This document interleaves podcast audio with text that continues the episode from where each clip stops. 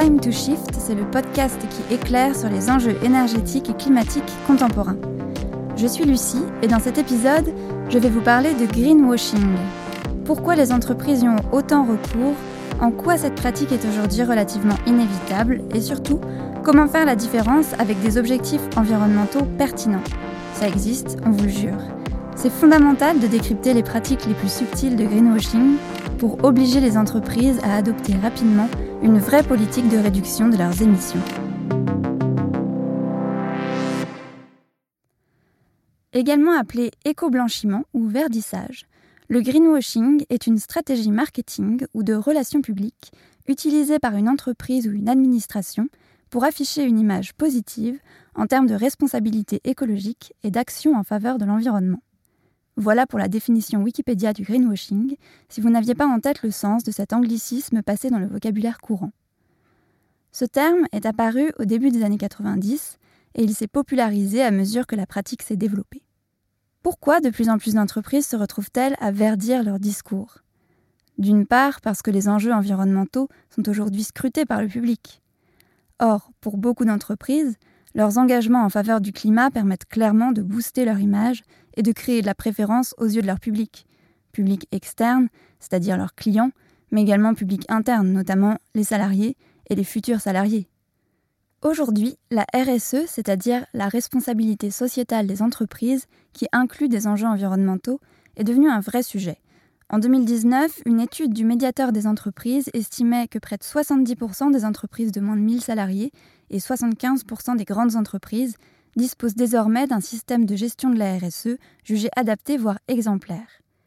Sur la base du volontariat, les entreprises rendent donc publiques des informations concernant leurs effets sur notre société. C'est l'occasion pour elles de valoriser tout impact positif, de la mise en place de grilles salariales à celle d'ampoules LED. Mais il ne s'agit pas uniquement de faire une liste de petits gestes. La démarche RSE, telle que définie par la Commission européenne, nécessite l'engagement d'une collaboration étroite avec les parties prenantes de l'entreprise afin d'intégrer leurs préoccupations en matière sociale, environnementale, éthique, des droits de l'homme et des consommateurs dans leurs activités et leurs stratégies. Les données publiées dans un rapport RSE ne font certes pas l'objet d'une vérification, sauf pour certaines entreprises cotées en bourse, mais le concept fait tout de même l'objet d'un cadre réglementaire. Intégrer la RSE à une stratégie de développement est par définition compliqué pour la plupart des entreprises. Certaines se retrouvent dans des impasses, elles sont en contradiction insoluble entre leur cœur de métier et les objectifs bas carbone nationaux ou internationaux.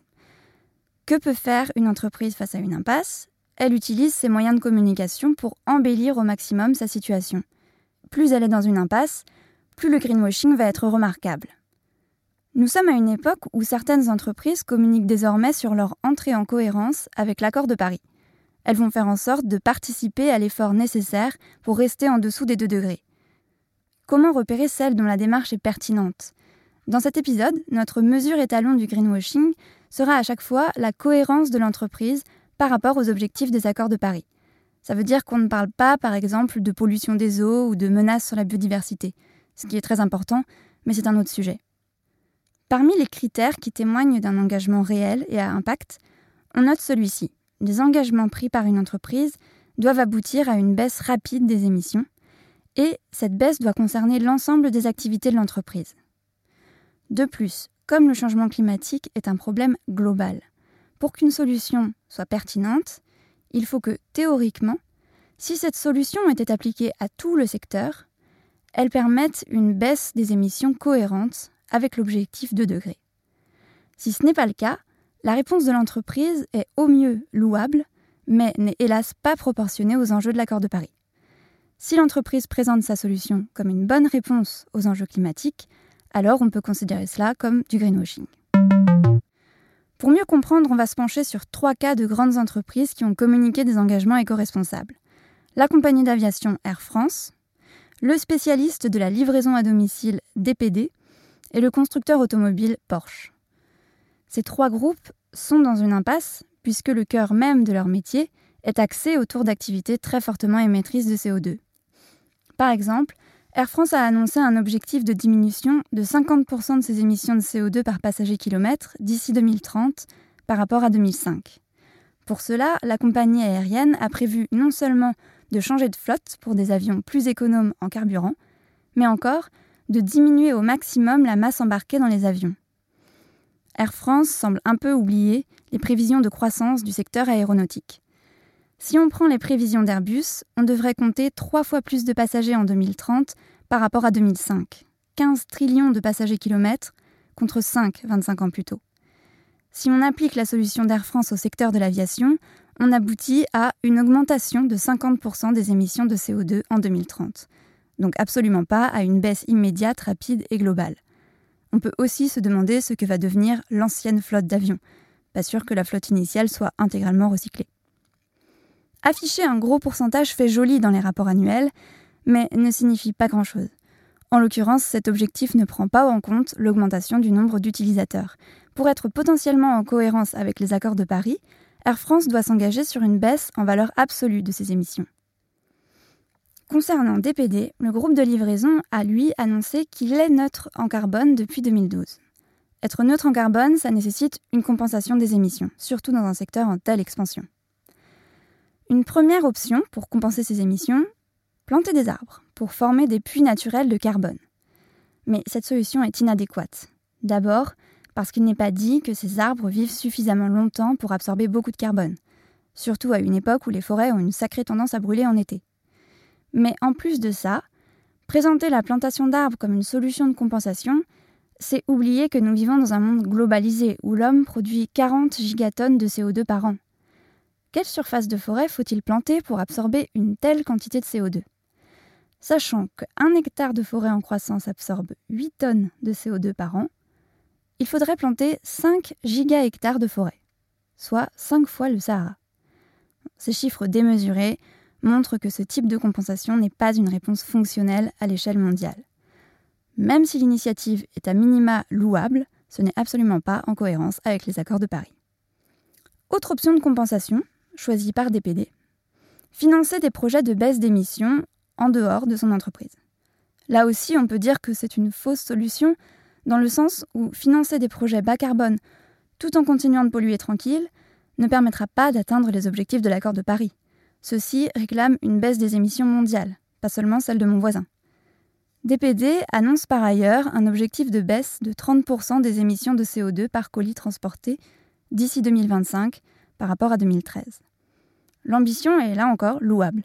Cependant, comme pour Air France, cette statistique ne prend pas en compte la croissance du nombre de colis qui augmente avec le développement du commerce en ligne. Il faut donc se méfier des discours autour de la compensation, de la reforestation, de la neutralité carbone. Ce ne sont pas des solutions viables, sauf si l'entreprise mène également une politique de diminution de ses propres émissions de CO2 cohérente avec les accords de Paris. De son côté, Porsche annonce une réduction de 75% de ses émissions CO2. Impressionnant. Mais si on regarde dans le détail, le constructeur allemand ne s'engage que sur son activité d'assemblage des véhicules.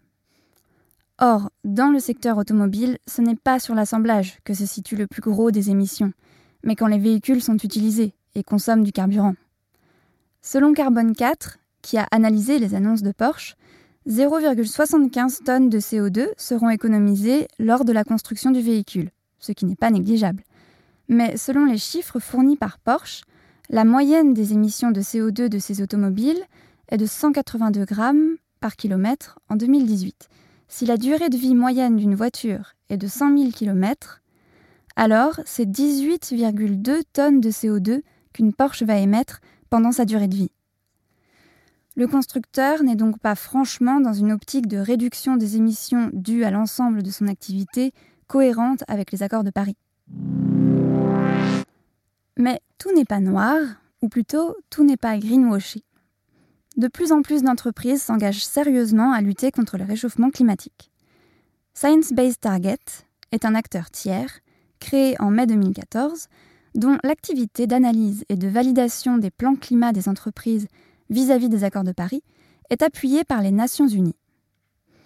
Fin 2019, ils avaient validé 285 plans d'entreprise représentant l'équivalent des émissions de la France et de l'Espagne. C'est donc significatif. À l'heure actuelle, plus de 1000 entreprises du monde entier ont soumis leurs plans et 485 plans ont été validés. En revanche, il faut accélérer et ne pas être naïf. Le plus souvent, les entreprises agissent sur les postes les plus simples à faire évoluer. Comment vont-elles faire par la suite? Prenons un autre exemple, celui de L'Oréal. Dans le cadre de Science Based Target, le groupe de cosmétiques français s'est engagé à réduire de 25% l'ensemble de ses émissions de CO2 sur la période 2016-2030. Avant cette annonce, le groupe avait déjà mené une politique de baisse des émissions en faisant baisser de 300 kilotonnes les émissions de ses usines, pour les ramener à 89 kilotonnes pour l'année 2018. Ce chiffre va nous permettre de mettre en perspective l'ampleur de la tâche qui attend L'Oréal. 25% de baisse d'ici à 2030, cela représente environ 3000 kilotonnes de CO2, soit une diminution dix fois plus forte que celle qui avait été auparavant effectuée. L'ampleur de la tâche est gigantesque. D'autant qu'en 2030, pour être en cohérence avec les accords de Paris, il faudra enchaîner sur un nouvel objectif du même ordre de grandeur. Tout ça est nettement plus facile à annoncer qu'à réaliser. À la décharge des entreprises, dans le système actuel, ces entités sont construites pour défendre leurs intérêts particuliers, lutter pour leur survie. La morale n'est donc pas leur critère essentiel. L'entité qui est censée faire prévaloir l'intérêt commun sur l'intérêt particulier, c'est l'État. C'est à l'État de réglementer les pratiques de greenwashing. C'est l'État qui laisse ces pratiques prospérer. Alors qu'elles ont de nombreux effets délétères. Tout d'abord, en faisant croire qu'elles font des efforts, les entreprises encouragent les consommateurs à poursuivre des pratiques nuisibles pour le climat. Si mon aller-retour Paris-Barcelone me coûte 20 euros et est neutre en carbone, mais pourquoi y réfléchir à deux fois? Deuxièmement, les entreprises nuisent au débat démocratique sur le changement climatique en remplissant l'esprit des citoyens de fausses bonnes solutions. Le greenwashing ne fait que retarder la mise en œuvre de vraies politiques de réduction des émissions. Nous finirons donc cet épisode en vous donnant quelques règles clés pour ne pas tomber dans le panneau de la communication environnementale des entreprises toujours plus habiles. La baisse de leurs émissions de CO2 doit être immédiate et pas pour 2035. Elle doit être indiquée en valeur absolue et concerner la totalité des activités de l'entreprise. Il faut se méfier des concepts de neutralité et de compensation. Il faut que la solution mise en place par l'entreprise, si elle était appliquée à l'ensemble du secteur, permette une baisse en cohérence avec les accords de Paris. Cet épisode est issu d'une conférence dispensée par les Shifters pour les étudiants des grandes écoles. On vous en donne quelques sources dans la description du podcast. Le podcast Time to Shift est réalisé par les bénévoles du Shift Project, ce think tank dirigé par Mathieu Ozano et présidé par Jean-Marc Jancovici a un objectif faire progresser le débat et les actions pour une économie post-carbone, un monde libéré des énergies fossiles et préservé du changement climatique. À très bientôt pour toujours plus de Shift.